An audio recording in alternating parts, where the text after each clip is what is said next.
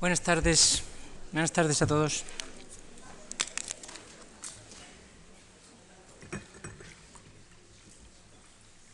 En este recorrido que estamos haciendo por la, evolución de la identidad española, su, formación y su evolución y su adaptación al mundo moderno o mundo de las naciones, nos toca hoy hablar en esta sexta conferencia de un periodo, finales del siglo XIX y comienzos del XX, que gira alrededor de la guerra de 1898, la llamada Guerra de Cuba, y que se llamó también, popularmente se conoció como el desastre, lo cual ya es bastante sintomático que se llamara así, y de la reacción inmediatamente posterior que se ve sintetizada con el nombre de regeneración, desastre y regeneración. La guerra de 1898 es la culminación de ese siglo XIX que ayer analizábamos y es la culminación de un siglo sin guerras. Dense ustedes cuenta que toda Europa está envuelta en guerras, sobre todo coloniales, pero también está la, enorme guerra franco-prusiana de 1870, o importante guerra franco-prusiana de 1870, que anuncia ya la Primera Guerra Mundial, y que España, desde las guerras napoleónicas en adelante, no ha participado en ninguna guerra internacional. Ha habido guerras civiles, las tres guerras civiles, las tres carlistas, pero no ha habido ninguna guerra internacional. Esto es verdaderamente extraordinario, sobre todo si se tiene en cuenta que España, ya en este momento ya se puede hablar plenamente de España, ya es el reino de España, los reyes se llaman reyes de España, y lo que había sido su antecesor, la monarquía hispánica, había participado en todas las guerras europeas de alguna importancia, desde los tiempos de los reyes católicos hasta Fernando VII. Es decir, durante 300 años largos, desde aquel 1495 en que los tercios al mando del gran capitán llegan al sur de Italia, hasta las guerras napoleónicas, España participa en todos los conflictos de alguna importancia. Desde 1814 en adelante no participa en ninguno, ni en el siglo XIX ni en el siglo XX. ¿Mm? Es un actor irrelevante, digamos, en el escenario internacional desde el punto de vista de las guerras.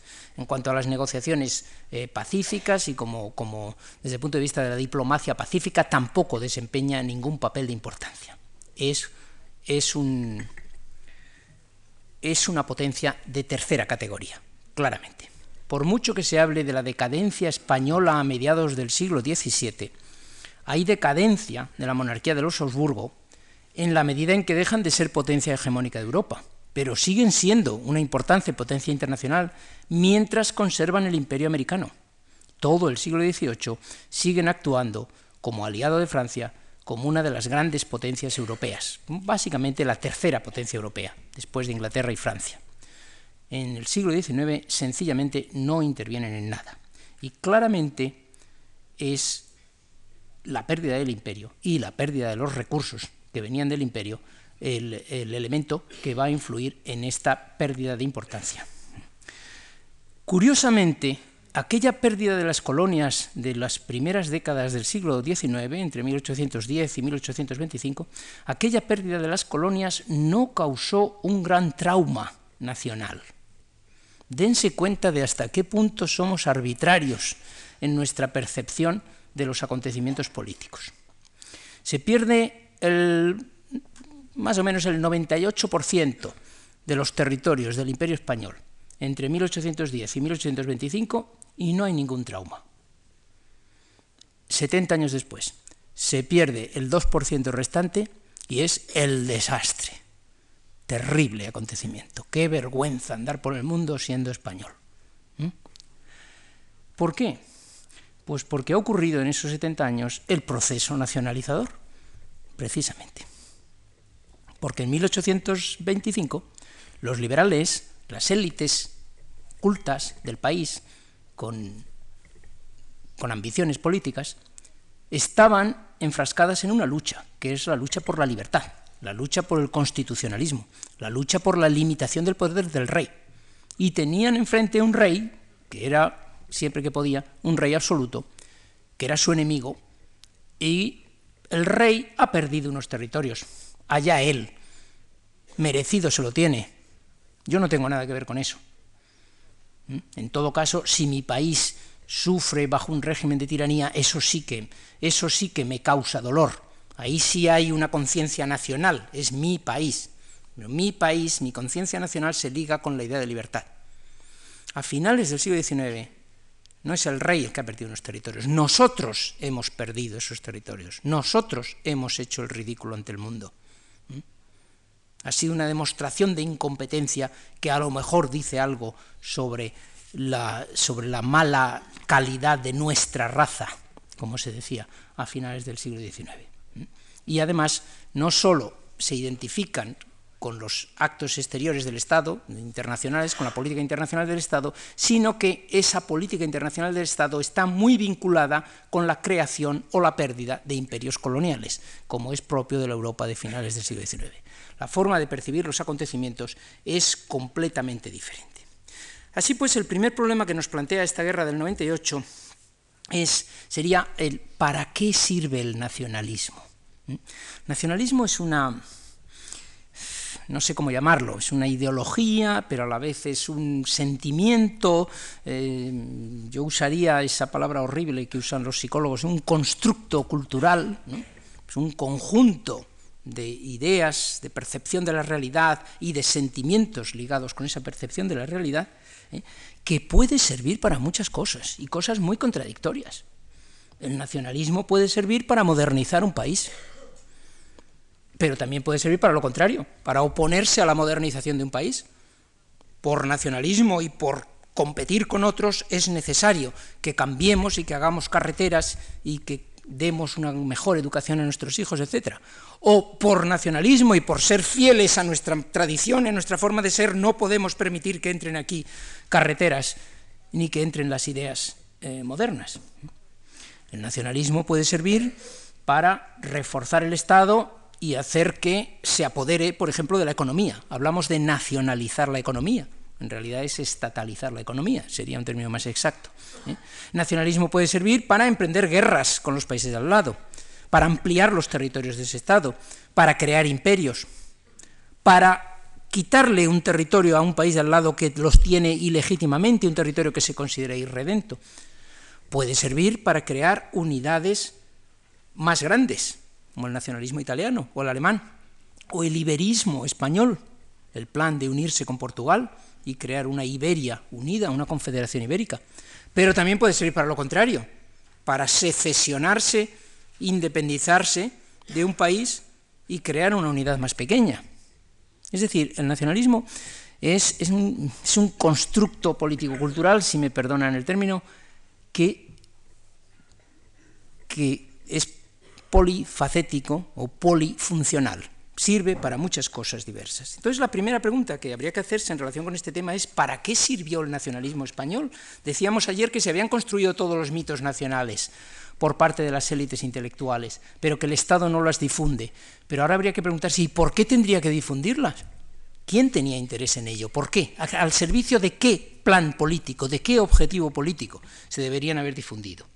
En el caso de los liberales estuvo claro, era un plan modernizador se trataba de establecer una constitución, limitar el poder del rey, laicizar la sociedad, cortar el poder de la Iglesia, limitar el poder de la Iglesia, ¿eh? crear un plan de enseñanza eh, pública que no estuviera en manos de la Iglesia, y crear un Estado más fuerte que, que prestara servicios públicos a los ciudadanos.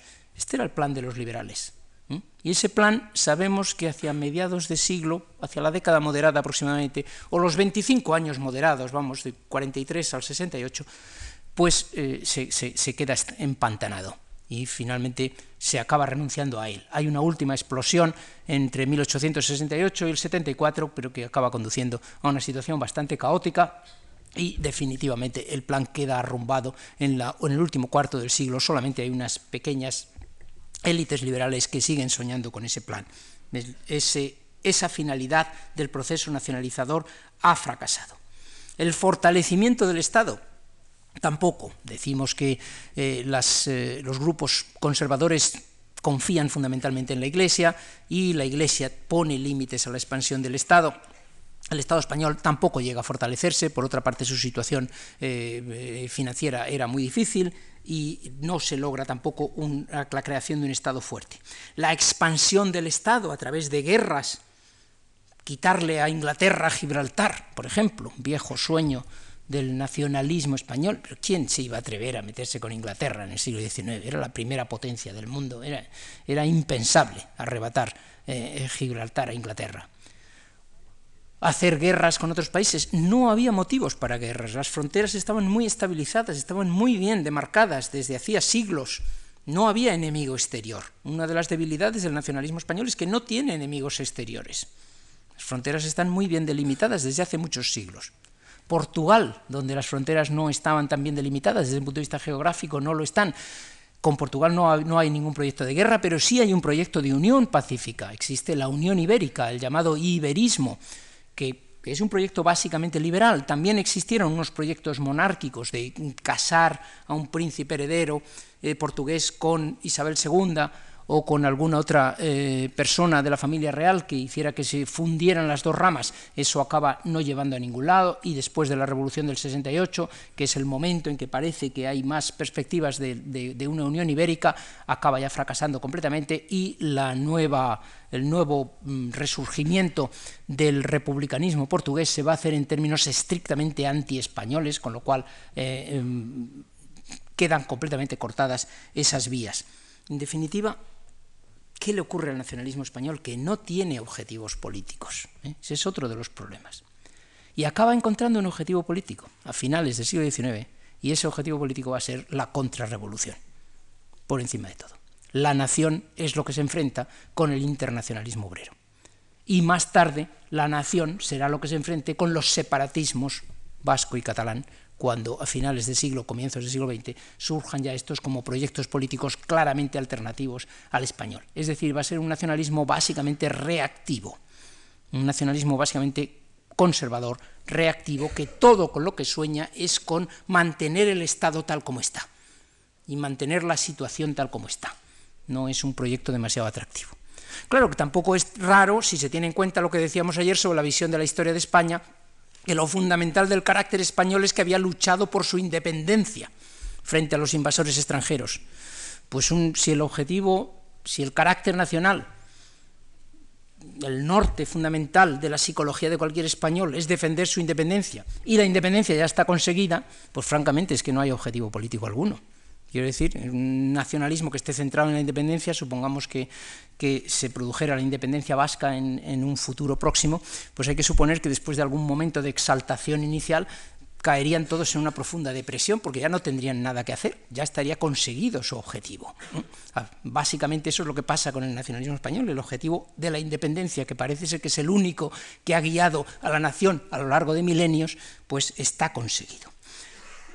Si a todo esto se añade la debilidad del Estado español, política y económica, y desde luego militar, en el siglo XIX, comparada con las grandes potencias europeas, se comprende que la política española fuera, como dijo Cánovas con un célebre eufemismo, una política de recogimiento, es decir, de pasividad. Básicamente España no interviene en política internacional. Pero he aquí que a finales del siglo, en los años 90, surge una rebelión muy seria ya en 1895 con el grito del baile en Cuba, la perla de las Antillas, la principal de las posesiones coloniales que le quedaban a España, que eran Cuba, Puerto Rico y las Filipinas. Filipinas estaban demasiado lejos y muy mal controladas por el Estado, estaban básicamente en manos de las misiones de los frailes y y, poco más, pero Cuba sí que estaba muy bien controlada y muy conectada con grandes familias eh, españolas, por un lado con, el propio ejército, que la consideraba en parte una fuente de prebendas eh, propias, pero por otro lado también con las grandes eh, familias textiles, sobre todo catalanas, y, y otras industrias de exportación que existían en el país. Y cuando surge el conflicto cubano, pues empieza una enorme una enorme retórica nacionalista. todo, todo ese nacionalismo que se ha estado eh, aprendiendo a lo largo del siglo estalla en relación con el conflicto cubano. El conflicto cubano se agrava además por el hecho de que los rebeldes cubanos empiezan a recibir el apoyo, al principio un apoyo más o menos indirecto y bajo cuerda, pero pronto es un apoyo pues bastante abierto por parte de los Estados Unidos. Los Estados Unidos, una potencia que hasta el momento se habían mantenido muy cerrados en sí mismos, que no habían querido participar en conflictos europeos en absoluto, ni en, conflictos en el resto del mundo prácticamente, y solamente tenían una pequeña área de influencia que era el Caribe y, eh, y México, quizá, o el norte de México más bien, pero que eh, tienen una potencia absolutamente extraordinaria. A finales del siglo XIX los Estados Unidos eran ya la primera potencia industrial del mundo, cosa que los europeos eh, no sabían ni querían reconocer y suponían que era algo imposible que alguien no europeo pudiera ser la primera potencia industrial del mundo, pero lo eran ya y claramente su influencia eh, se está expandiendo y está entrando también en terrenos económicos y quieren entrar en el Caribe con mucha más fuerza y quieren entrar en Cuba, cosa que por otra parte las minorías cubanas Mm, más adineradas y en mejor conexión con los Estados Unidos, pues se están favoreciendo, con lo cual la independencia les favorece a los dos. Empieza pues el, empieza pues el conflicto y empiezan, empieza la propaganda contra los norteamericanos. Quizá primero pudiera leerles algunos textos y luego les enseñaré algunas, eh, algunos de los grabados satíricos que aparecieron en la prensa en aquel entonces. Los... Eh, el planteamiento fundamental que hacen los españoles, dada su enorme carga histórica, la enorme carga histórica con que se enseñaba el nacionalismo en aquel entonces, es pero ¿qué van a hacer estos norteamericanos metiéndose con nosotros? ¿Pero cómo es posible que sean tan ignorantes? ¿Eh? No han oído hablar de Numancia y Sagunto, no han oído hablar de Zaragoza y Gerona, no saben que somos invencibles. Se ve que no leen historia esta gente. ¿no? Entonces, el capitán general de Filipinas, por ejemplo, envía una arenga a los habitantes de las islas advirtiéndoles de la llegada de la escuadra norteamericana y les dice, una escuadra tripulada por gentes advenedizas, sin instrucción ni disciplina, se dispone a venir a este archipiélago con el descabellado propósito de arrebatarnos cuanto significa vida, honor, libertad. La lucha será breve. Tenía razón el Dios de las victorias nos la concederá tan brillante y tan completa como demandan la razón y la justicia de nuestra causa, humillando y haciendo enmudecer a los aventureros de aquellos estados, con mayúscula, que sin cohesión y sin historia solo ofrecen a la humanidad traiciones vergonzosas y el espectáculo ingrato de unas cámaras en que parecen unidas la procacidad y la difamación, la cobardía y el cinismo. El 2 de mayo de, 1898, eh, el conde de alcalde de Madrid, el día siguiente de la llegada ya de las noticias del hundimiento de la primera escuadra española, eh, publica una locución en la que compara al indomable brío de los sublevados de 1808 con el de los soldados que estaban en combate ese día, y concluye desde luego que contra el empuje de una raza que prefiere el camino de la muerte al camino de la deshonra, nada valen los alardes del poderío ni el orgullo de la fortuna. El padre Calpena, un afamado orador sagrado a quien correspondió aquel 2 de mayo ocupar el púlpito en la tradicional misa de Requiem de la catedral, dijo que el 2 de mayo había sido el día en que España apareció al mundo tal cual es, 2 de mayo de 1808. Despertó el león, que parecía dormido, y asombró al mundo con su fiereza. A España le está encomendado un destino providencial en la historia.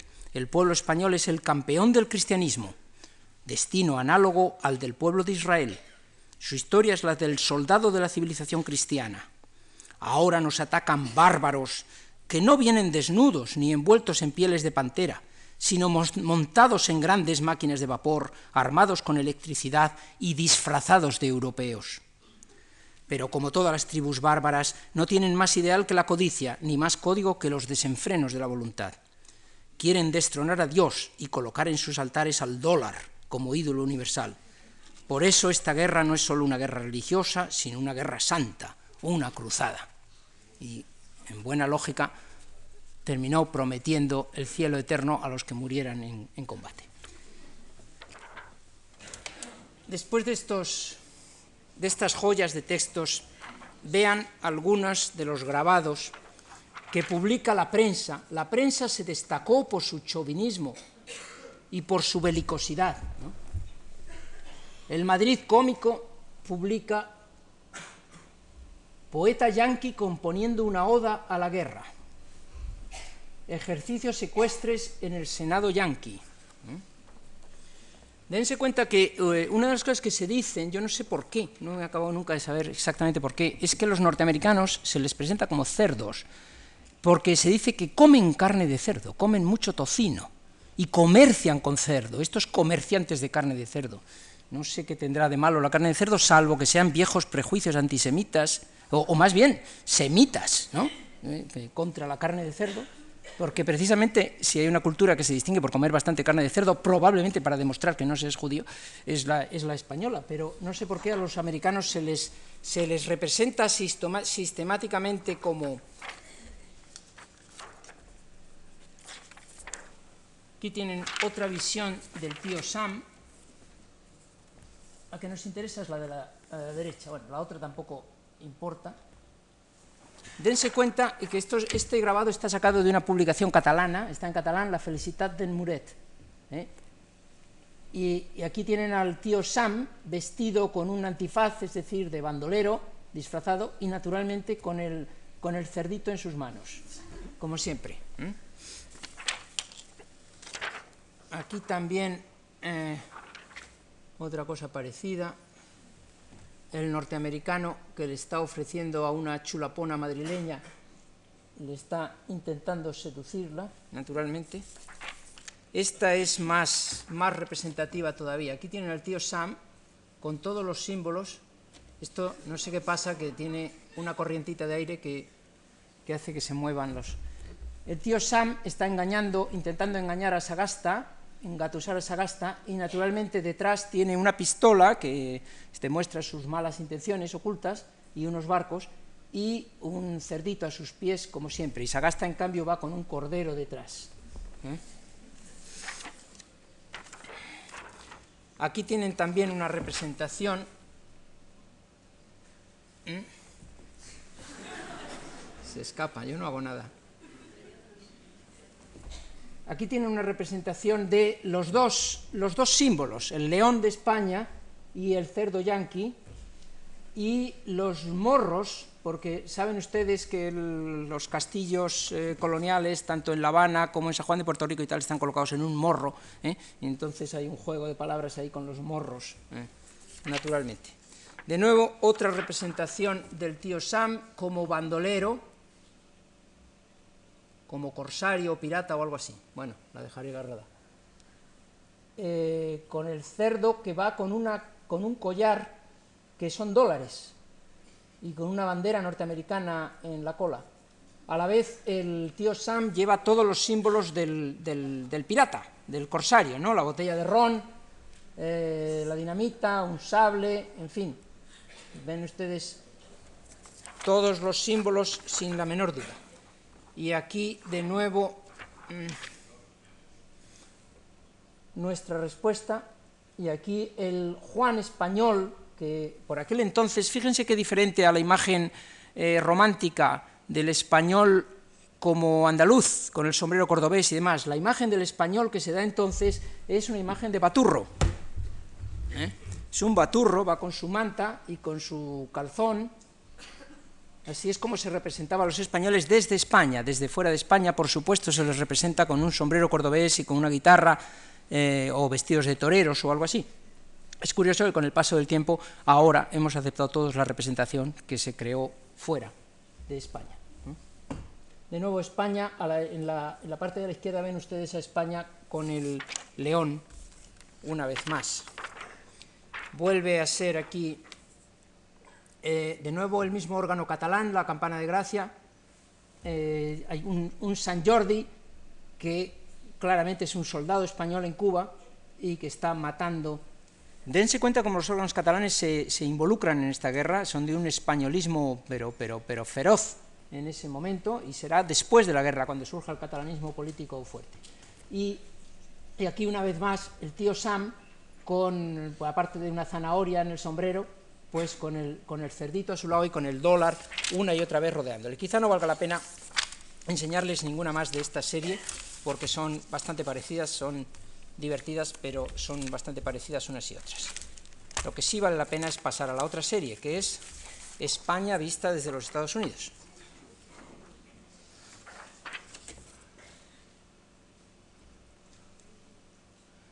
Es el momento de la prensa sensacionalista y de los, y los cartoons estos, de las caricaturas. Aquí tienen, eh, a España se representa siempre con ese gorrito, con borlas, que no sé muy bien lo que es, una especie de chichonera, y es un niño, naturalmente es el niño rey, España está entonces con un, con un niño en el trono que tiene eh, escasamente 12 años, eh, Alfonso XIII, y que está, está en plena regencia, y es algo que los americanos, claro, no pueden comprender, que alguien de, de 13 años o de, de 12 años pueda ser el... es una de las barbaridades del, de los sistemas europeos que un niño pueda ser el jefe del Estado. Aquí tienen de nuevo, fíjense qué curioso, la representación del español torero y los Estados Unidos, en cambio, son el toro. ¿eh? En algunas ocasiones es lo contrario, son los españoles los que hacen esta representación y naturalmente el torero está estoqueando a ese toro.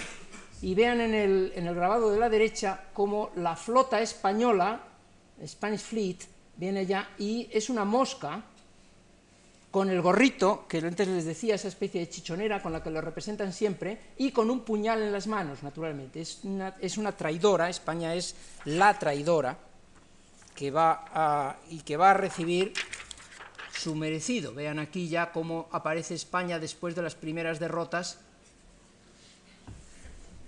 España aparece ya eh, tullida, aquí con el mismo gorrito, el tío Sam le está diciéndole to Madrid les dice. ¿eh?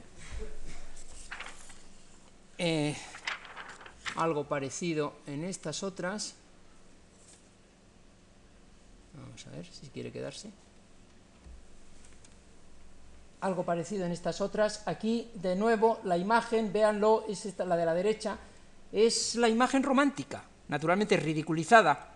Es una especie de bandolero, medio torero, medio bandolero. Es lo que han enseñado los románticos la imagen de España, pero naturalmente ridiculizada. Y siempre con su puñal en la mano, vean la imagen de la izquierda, va con el puñal en la mano, siempre escondido, siempre dispuesto a dar la puñalada a traición. Y tienen también, el niño está aprendiendo a escribir paz, paz, paz. ¿eh? Es la lección que ha aprendido. Y aquí el niño rey está soñando con un imperio que en realidad es una burbuja que le va a explotar en las manos. Estas dos son más eh, sintomáticas, me parece, más interesantes. No quiere quedarse. Eh, en una de ellas es un niño, el de la izquierda, es un niño cruel que está golpeando con un látigo a una niña que naturalmente es Cuba y el tío Sam está protegiendo a la pobre Cuba y en la de la derecha el tío Sam está eh, echando fuera de la isla a esa especie de bandolero que siempre va con su puñal escondido, ¿eh? o con mucha frecuencia va con su puñal escondido. Hay, hay algunas, bueno, son también todas inciden en lo mismo. Aquí el España es un, una especie de torero ridículo, delgadito, eh, y al que está tirando de unos barcos de nada, que unos barcos de juguete, etc. Y en la otra dice lo mismo, no hay sitio para él en este lado, ¿no? No room for him on this side. Esta también es muy, esta es muy característica, el, el noble norteamericano frente al bandolero con dos puñales, ¿eh? con una navaja y un puñal escondido por la parte de atrás. Una vez más, la misma imagen la tenemos aquí, en la parte de la izquierda, el puñal escondido. Estaba intentando buscar una que me parece que se me ha olvidado, que no la, no la he traído, que es eh, en la que aparece el honor español y aparecen todas las... Eh, no, no la he traído. Y aparecen todos los estereotipos de la leyenda negra. España no puede con el peso de su honor.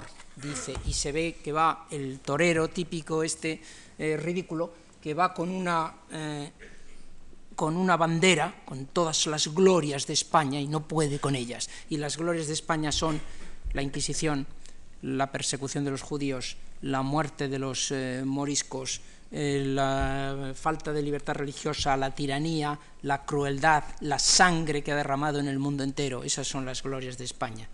Lo cual quiere decir que se aprovechan en un momento de conflicto del, siglo XIX eh, todas las, todos los estereotipos creados a lo largo del siglo XVI-XVII en la lucha del protestantismo contra España y naturalmente estamos hablando de una potencia protestante que se había educado en estas, se había educado en estas en estos estereotipos.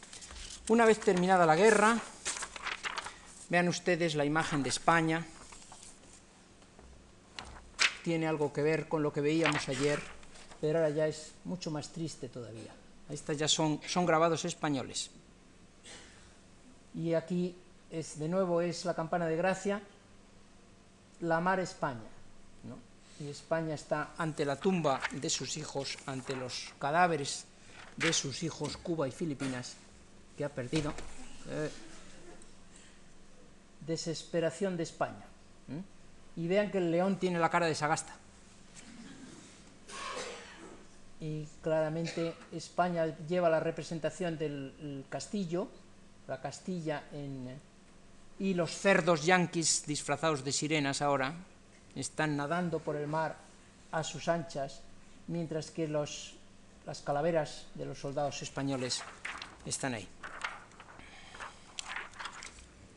Una vez más, dos representaciones más de España, ambas vienen de la campana de gracia, España ha perdido y se marcha, pero eso sí, se lleva en un maletín el honor, la dignidad y la vergüenza. Es decir, es lo que ha conseguido conservar y en el otro grabado pues España está completamente a oscuras, completamente perdida. Este es, el, este es un poco el, eh,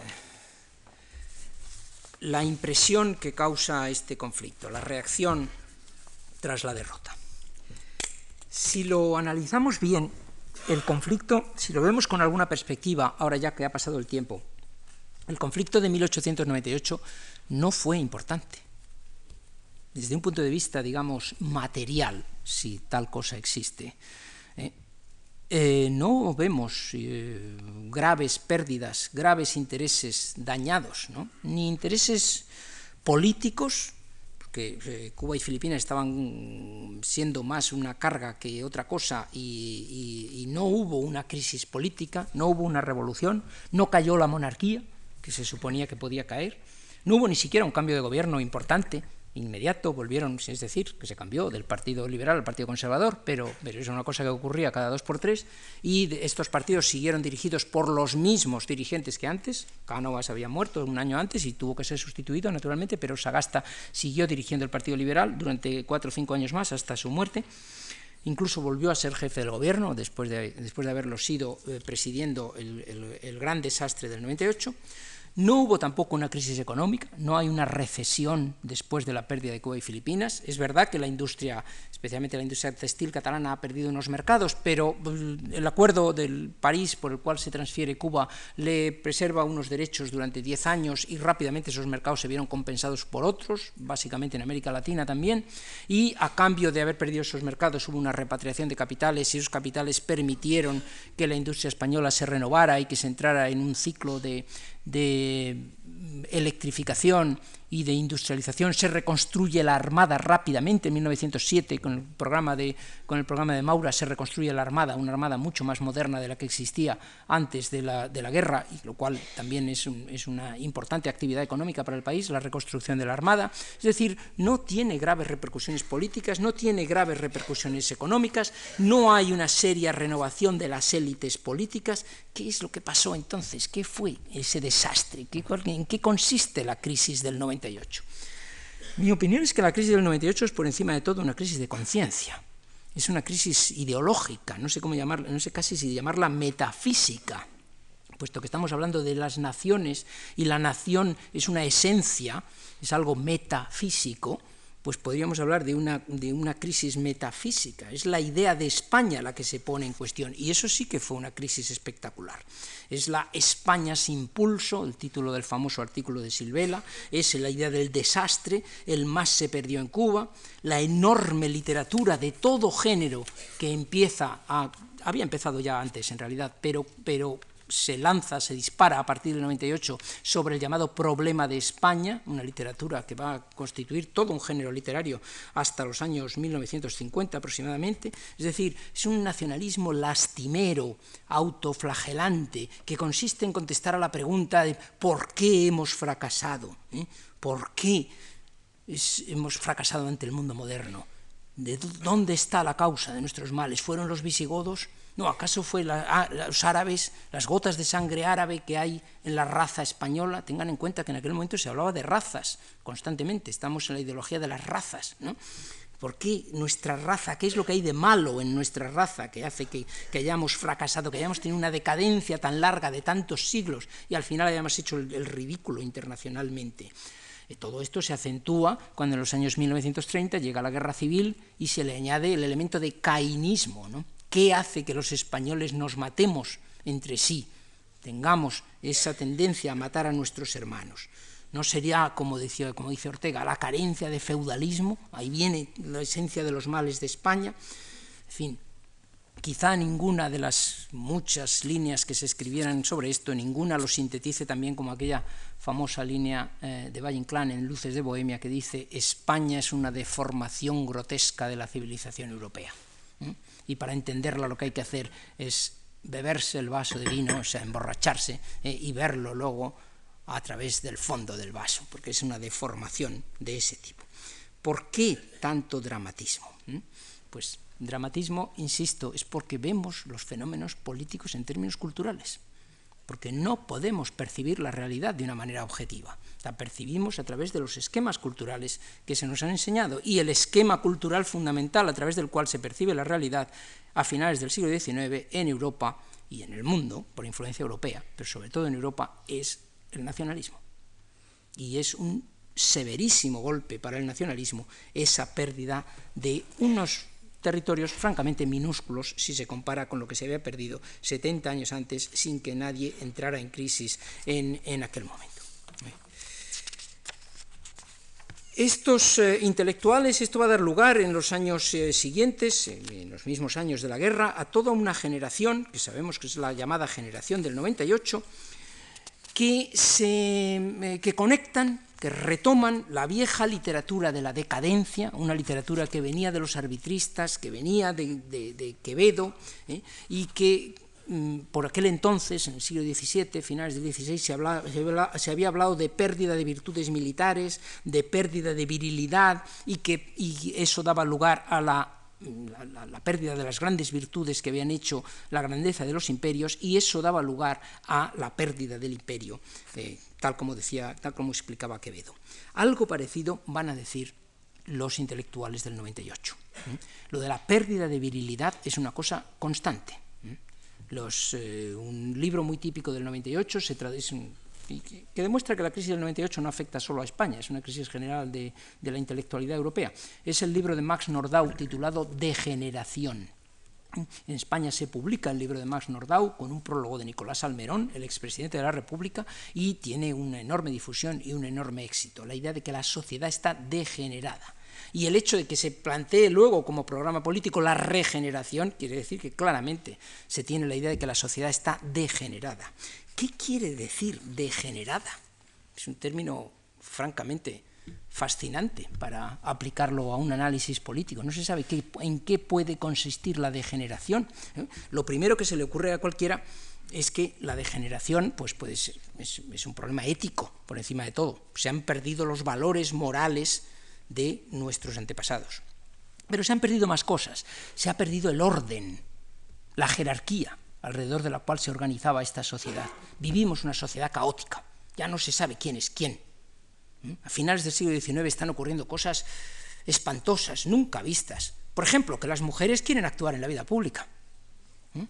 ¿Pero qué es eso? Eso es subvertir el orden natural. Pero no solo mujeres, hasta algún homosexual que otro estaba apareciendo en la vida pública. Un tal Oscar Wilde en Inglaterra anda por ahí que, encima lo dice. ¿Mm? Estas cosas han pasado, pero vamos, eran vergonzosas. ¿Cómo es posible que hayamos llegado a, este, a esta degradación, a este caos, a esta pérdida del sentido del orden? ¿Mm? Degeneración quiere decir también pérdida de salud. ¿Mm? La gente ahora, se dice, dicen los textos, es más enferma, más fea de lo que eran antes. ¿eh? Antes eran tipos más, más viriles. ¿eh? Y todo esto que estoy diciendo afecta al individuo y afecta a la sociedad en su conjunto. Es decir, cuando decimos pérdida de virtudes morales, quiere decir que la sociedad ha perdido las virtudes morales, que no tiene un norte moral, pero también el individuo. Cuando decimos que ya no hay una jerarquía eh, hombre-mujeres, pues es que también dentro del individuo tampoco está claro que el hombre sea tan hombre como tenía claro antes. Ni está claro que los sentimientos elevados que Platón colocaba en la parte superior del cuerpo dominen a los sentimientos inferiores situados en la parte inferior del cuerpo, que es lo que debe ocurrir con un caballero en una sociedad bien ordenada. Lo que hay es fundamentalmente desorden. Y esto lleva también a la pérdida de identidad. A tal punto hemos llegado, se dice, que es que la gente ya ni sabe lo que es, ni siquiera saben si son españoles, o alemanes o franceses. Es curioso, momento de la historia de Europa, ya por 1900, en que más sabía cada uno si era español, francés o inglés, porque eso era fundamental en la vida de cada cual, se dice que no se sabe lo que somos, que hemos perdido la identidad. Y ese es uno de los síntomas de la degeneración de nuestra sociedad. Y básicamente, ¿a qué lleva todo eso? Pues a que estamos perdiendo la civilización. Esa es la degeneración suprema estamos cayendo en la barbarie. Volvemos a los instintos animales. Y los instintos animales quieren decir las razas inferiores. Europa está perdiendo su superioridad. Y España claramente no solo está perdiéndola, sino que no está claro que pertenezca a Europa, porque ha hecho lo que ningún europeo hace, que es perder su imperio. Las razas superiores tienen el derecho y, como decía Rudyard Kipling, el deber, la misión, el peso del hombre blanco, la carga que lleva el hombre blanco, que consiste en dominar a otros pueblos y en civilizarlos. Esa es nuestra misión en el mundo. Si nosotros no somos capaces de hacer eso, a ver si es que pertenecemos a esos otros que tienen que ser civilizados. Y resulta que alguien nos va a invadir y van a volver los horrores de la historia de España con las sucesivas invasiones de las que hablábamos ayer. Sí, pues degeneración que tiene mucho que ver con pérdida de virilidad. La virilidad significa en política a nadie se le ocurre hoy día hablar en política de virilidad, vamos, ni siquiera a Jesús Gil, que está a, punto siempre, y de alguna manera implícita lo dice, pero no llega a decirlo, estoy esperando que lo diga en cualquier momento. Pero en general a un político actual no se le ocurre decir eso de hay que ser viriles. Lo que necesitamos es ser más hombres de lo que somos. Pero en el discurso de finales del siglo XIX y comienzos del XX lo dicen todos. Primo de Rivera, en el manifiesto en el que justifica su golpe, en septiembre de 1923, dice, todos los que sientan bien acendrados el sentimiento de virilidad, que estén conmigo. Es decir, es una forma parte del discurso de ese momento. ¿Qué quiere decir virilidad? Virilidad quiere decir fuerza. Cuando, cuando un político en el siglo XIX decía, aquí lo que hace falta es un acto de virilidad, quería decir una sublevación, una insurrección, dar un golpe en la mesa ¿eh? y, empezar a utilizar la fuerza. ¿eh? Y significa también, significaba una segunda cosa, significaba estabilidad emocional. Los hombres, se suponía, son estables emocionalmente mientras que las mujeres son inestables y no se puede uno fiar de ellas. Aparte de más débiles físicamente, más incapaces de actos de fuerza, eh, son más inestables emocionalmente. Y por eso es lo malo de este país. Alguno de los, de los periódicos de izquierdas de, los, de, la crisis del 98 dice, claro, estas cosas le pasan a España. ¿Qué, qué, va a ocurrir con un país que este, cuyo jefe del Estado es una mujer? Está gobernado por una mujer. Es el símbolo de la degradación, de la pérdida de virilidad. En otro momento conectan esto con el clericalismo. ¿Qué va a ocurrir con un país en el que los que mandan llevan faldas? ¿Mm? Le dice, ¿quiénes llevan faldas? Naturalmente los curas. ¿Y en qué sentido, qué tienen que ver los curas con la pérdida de virilidad? Naturalmente hay una rivalidad masculina entre una sociedad tan patriarcal, tan machista como esa, en la que las mujeres prácticamente eran inaccesibles, no se tenía un momento de, una mínima intimidad con una mujer, como no fuera una familiar cercana o la propia esposa, no se tenía ni, ni siquiera una charla sobre, sobre, sobre algunas cuestiones mínimamente íntimas con una mujer, ni se podía hablar a solas con ella, salvo un hombre. Había un hombre que sí tenía esos momentos de intimidad, que era el confesor, naturalmente. Y en esa sociedad tan machista en que se da por supuesto que los hombres, si tienen una ocasión así, deben aprovecharla para un asalto sexual, eh, pues se da por supuesto que el cura la aprovecha y por tanto es un rival con el resto de la tribu masculina. Hay un tanto de rivalidad machista en esto. El padre es padre y no solo en sentido, en solo en sentido espiritual. Se supone que el, que el cura es el que roba la virilidad del conjunto de los machos de la tribu. De ahí que nos castre a los demás machos y por tanto nos priva, priva de virilidad a esta sociedad. Algo de eso hay también en ese discurso de la degeneración y de la masculinidad y en la gran oleada de atentados anticlericales que comienzan a partir de 1899 y que van a culminar diez años después en la Semana Trágica, en la gran quema de conventos de eh, Barcelona en, 1900, en 1909. Eh, quería decirles algo más hoy y me queda muy poquito tiempo, pero voy a intentar, voy a intentar aprovecharlo. Las, eh, lo que marca la generación, lo que marca la crisis del 98 es la gran creación de las élites intelectuales de, que suelen conocerse con ese nombre de generación del 98. Todos hemos oído y hemos leído a Unamuno, a Zorín, eh, Baroja, Maeztu, Machado, etc. ¿Cuáles son las características de esta, de esta generación? Mi opinión es que son, para empezar, grandes creadores literarios, muy superiores a lo que ha sido toda la literatura del siglo, del siglo anterior. Son unos creadores literarios que mm, viven con una angustia personal muy fuerte la crisis política, la crisis de la nación, la crisis de la identidad nacional, la viven como una crisis personal, y a la vez están viviendo un segundo fenómeno, por eso la crisis del 98 es la crisis de fin de siglo de toda Europa, no solo es la guerra de Cuba, son muchas más cosas. Están viviendo la crisis del racionalismo positivista y del progresismo del siglo XIX. Todo el siglo XIX ha sido un siglo de enorme crecimiento económico, de gran apogeo de Europa en relación con el resto del mundo, ha sido un siglo en que han cambiado las condiciones de vida de una manera completamente espectacular, se partía de la idea del progreso, se parte de la idea de que la humanidad cada vez sabe más, el conocimiento es acumulativo, nuestros hijos sabrán más que nosotros y nuestros nietos más que nuestros hijos. Saber más quiere decir que controlarán más su entorno y que vivirán mejor, habrá más inventos, el progreso es imparable, etc. A finales del siglo XIX, la crisis significa que se empieza a dudar de la capacidad de la razón y de la capacidad de la ciencia. Para conocer y dominar el entorno, comienza toda una crisis de eh, lo que van a ser las, las, filosofías irracionalistas y los nacionalismos, lo que va a llevar a las eh, rivalidades europeas que terminan en la Primera Guerra Mundial y en la gran crisis de conciencia de las élites intelectuales europeas en relación con la Primera Guerra Mundial, que dará lugar a su vez a los fascismos y al comunismo, naturalmente. Es un momento de gran inestabilidad en cuanto a las creencias, en cuanto a las convicciones. Y eso es lo que refleja la generación del 98 en España. En especial, pues un Unamuno, que es el que tiene quizá unos planteamientos filosóficos más claros, pero también un Baroja, por ejemplo, con un irracionalismo completamente desatado en la mayor parte de sus escritos. De ahí que sus propuestas políticas, pues en el fondo sean unas propuestas políticas bastante disparatadas. Porque si la verdad es que no había propuesta política posible. ¿Qué se iba a hacer si la raza era mala? Quiero decir, si hay, si hay mala calidad en la raza, si se cree en las razas y la raza es de mala calidad, pues es muy difícil cambiar la raza. ¿eh? Se hacen algunos programas de tenemos que volvernos anglosajones, ¿eh? tenemos que dejar de lado esos valores quijotescos, eh, nobiliarios, y empezar a ser más pragmáticos y más ordenados, etc. Naturalmente son unas propuestas que, para empezar, es muy difícil concretarlo y, en segundo lugar, pues son unas propuestas difíciles de creer por parte de nadie.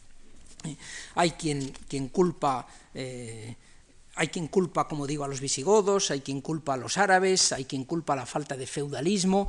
Eh, alguno, como Ganivet, dice que el problema de España es el dogma, es el problema de la Inmaculada Concepción, eh, que es capaz de concebir sin haber tenido relaciones sexuales, lo cual, en fin, lo cual entre paréntesis es un, creo que es una cierta ignorancia teológica, porque ese no es el, ese no es el dogma de la concepción, el dogma de la, es el dogma de la virginidad de la Virgen, que es distinto al de la Inmaculada Concepción, pero en fin.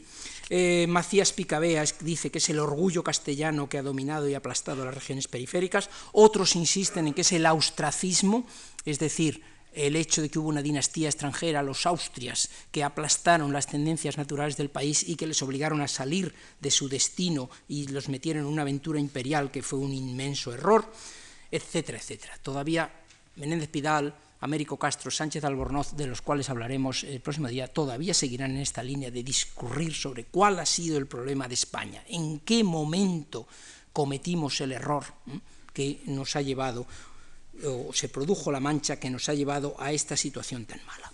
Esto no podía llevar a ningún lado, no llevaba a propuestas políticas de ningún, de ningún tipo. Lo que llevaría a propuestas políticas sería ese regeneracionismo más sencillo, el regeneracionismo de construir, de la escuela y despensa, que decía Costa, construir carreteras, construir pantanos. Hay una verdadera obsesión por terminar con la sequía. Ya se termina la tradición que venía de Isidoro de Sevilla, de los laudes Hispaniae, de esta es una tierra maravillosa, fertilísima, con ríos caudalosos y, y productos de todo tipo, y empieza lo contrario, empieza la España negra. Empieza, esta es una tierra seca, la tierra de Caín, por donde pasa errante la sombra de Caín, dice Antonio Machado, y lo repite mm, Cernuda, en varias ocasiones. ¿eh? Es una tierra seca y dura, como una madrastra, dicen varios poetas. ¿eh? Eh, lo que hay que hacer es redimir esta tierra tan dura que nos ha dado la providencia. Y a esto van a conducir los distintos programas regeneracionistas, a una afirmación de un españolismo constructivo que curiosamente va a dar resultado porque la transformación de España en los primeros 30 años del siglo XX es francamente espectacular y como veremos el próximo día, la crisis de los años 1930 es no es una crisis de un país miserable, oprimido, eh, atrasado, bárbaro, etc. Es una crisis de un país con un desfase muy claro entre unas ciudades que se han industrializado, que se han, eh, desarrollado una cultura laica bastante avanzada y una España rural que sigue estando en manos del caciquismo y en manos del clero rural. Y esas son las dos Españas que básicamente se van a enfrentar en la guerra. Pero de eso hablaremos el próximo día. Muchas gracias.